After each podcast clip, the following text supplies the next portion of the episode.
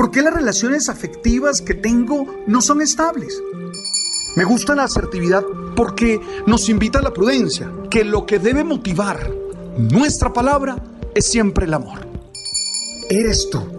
Y eso ya es la base para salir a conquistar muchas metas, para luchar por dar una mejor versión y disfrutar la vida de manera plena. Tú sabes. Hay gente insoportable. Sí, hay seres humanos a los que realmente nos cuesta soportar.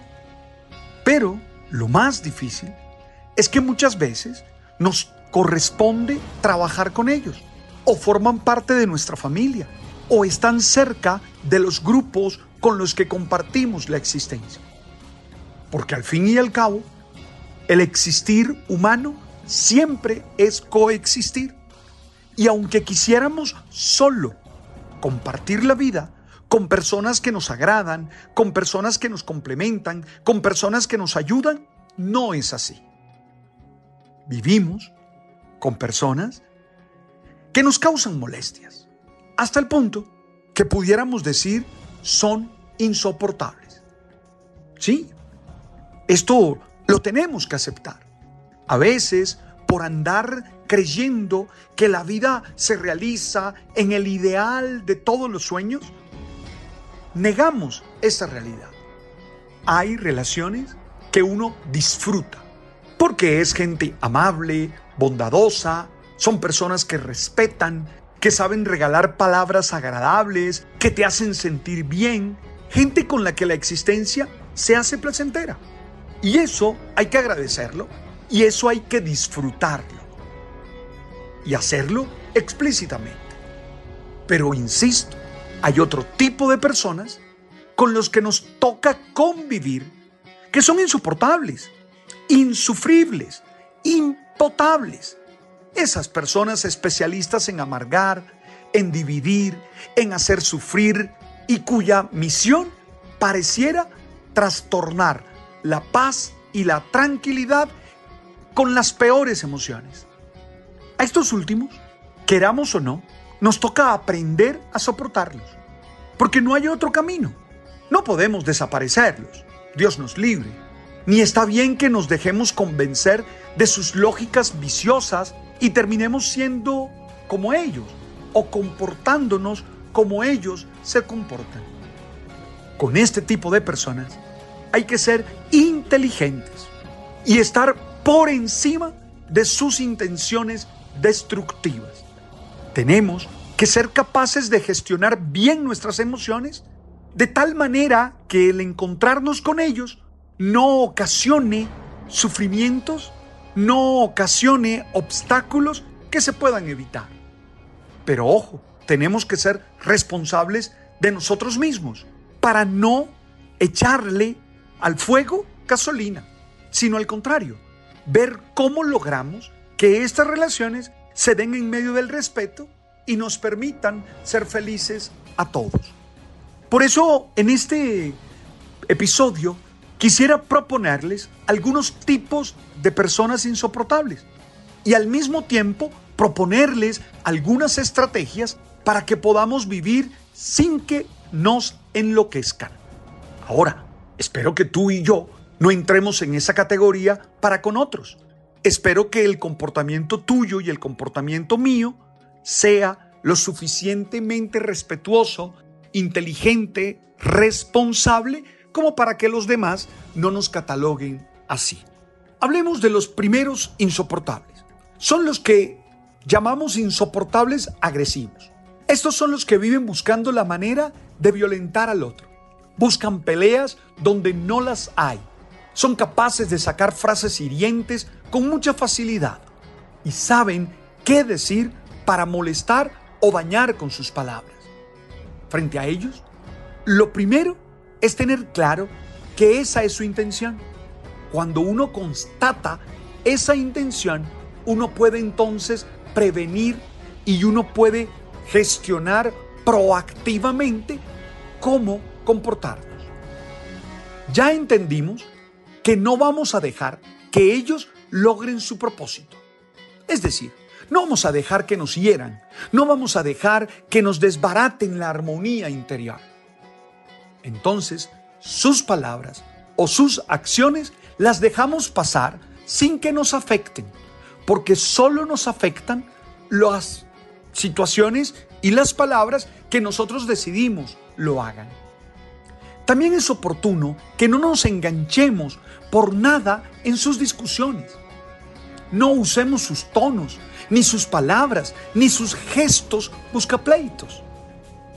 También, frente a este tipo de personas, es fundamental mantener la pausa, mantener la calma y hablar pausado, repetir si es necesario y gestionar de la mejor manera nuestras emociones para que no logren su objetivo. El segundo tipo son los insoportables frustrados. Estos siempre están quejándose por todo. Son perdedores naturales. Son pesimistas por vocación. No le ven nada bueno a nada. Y siempre te están amenazando con grandes males que vendrán sobre ti. Ellos leen todo como una ofensa. Que si les hablas es una ofensa. Y si no les hablas es una ofensa. Que si esto o aquello. Siempre buscarán hacerte sentir culpable de sus fracasos. Con este tipo de personas, lo más importante es prestar poca atención a su pesimismo, no reforzar sus palabras, ni darle mayor valor del que merecen. Lo segundo es reconocer que su condición les lleva a actuar como lo hacen y entonces comprenderlos con algo de misericordia y no perder el tiempo odiándolos o resintiéndonos con ellos. Hay que buscar resaltar alguna cualidad que posean, especialmente la más importante, porque ellos necesitan confiar en sí mismos y así nosotros les podemos ayudar a generar conciencia de valor aunque se debe tener claro que no somos responsables por ellos. Los terceros son los insoportables mimados, muy cercanos a los anteriores. Los mimados esperan que uno viva para pechicharlos, para hablarles en tonos infantiles y cogerle los cachetes, que bonitos. No soportan un no por respuesta. No aceptan una crítica por muy inteligente que sea por muy sensata que se haga. Son personas frágiles, dependientes y asfixiantes. A estos hay que ayudar a ubicarlos, sin generar culpa por no ser como quieren que seas, porque son peligrosos en que manipulan afectivamente. Hay que zafarse de cargar con ellos. Es necesario reconocer que son de esa manera por un desorden afectivo que seguramente tendrían que sanar y que no se sana con grandes cantidades de afecto insano, sino con buenas porciones de verdadero afecto, que es aquel que te reconoce capaz y que te valora, pero que te dice que no está bien cuando no lo está y que te invita a hacerte responsable de ti mismo. Los cuartos son los insoportables controladores. Estos quieren que vivas como ellos creen que debes vivir, especialmente a su servicio y para su comodidad. Los controladores tienen necesidad de gobernar y casi siempre encuentran a quién. Se creen superiores y viven convencidos a todos de su grandeza, aunque en el fondo se sienten tristes y vacíos, pequeños y desconsolados.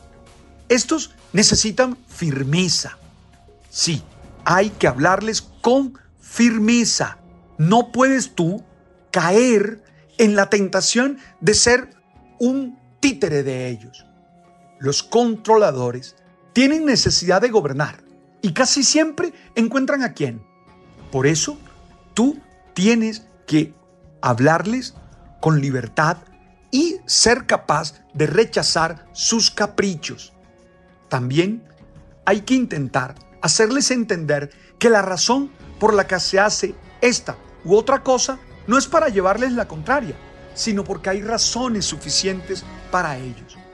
Hay que llegar a convencerles de que no necesitan usar la postura de superior, mostrarles que conocemos sus defectos, pero que igual les tenemos aprecio o valoramos lo que son.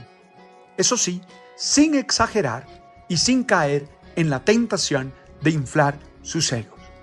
Obviamente, la lista podría ser mucho más larga, pero aquí les dejo estos cuatro tipos de insoportables, para que si llegan a aparecer en sus vidas, sepan cómo podrían tener ustedes una relación sana con ellos.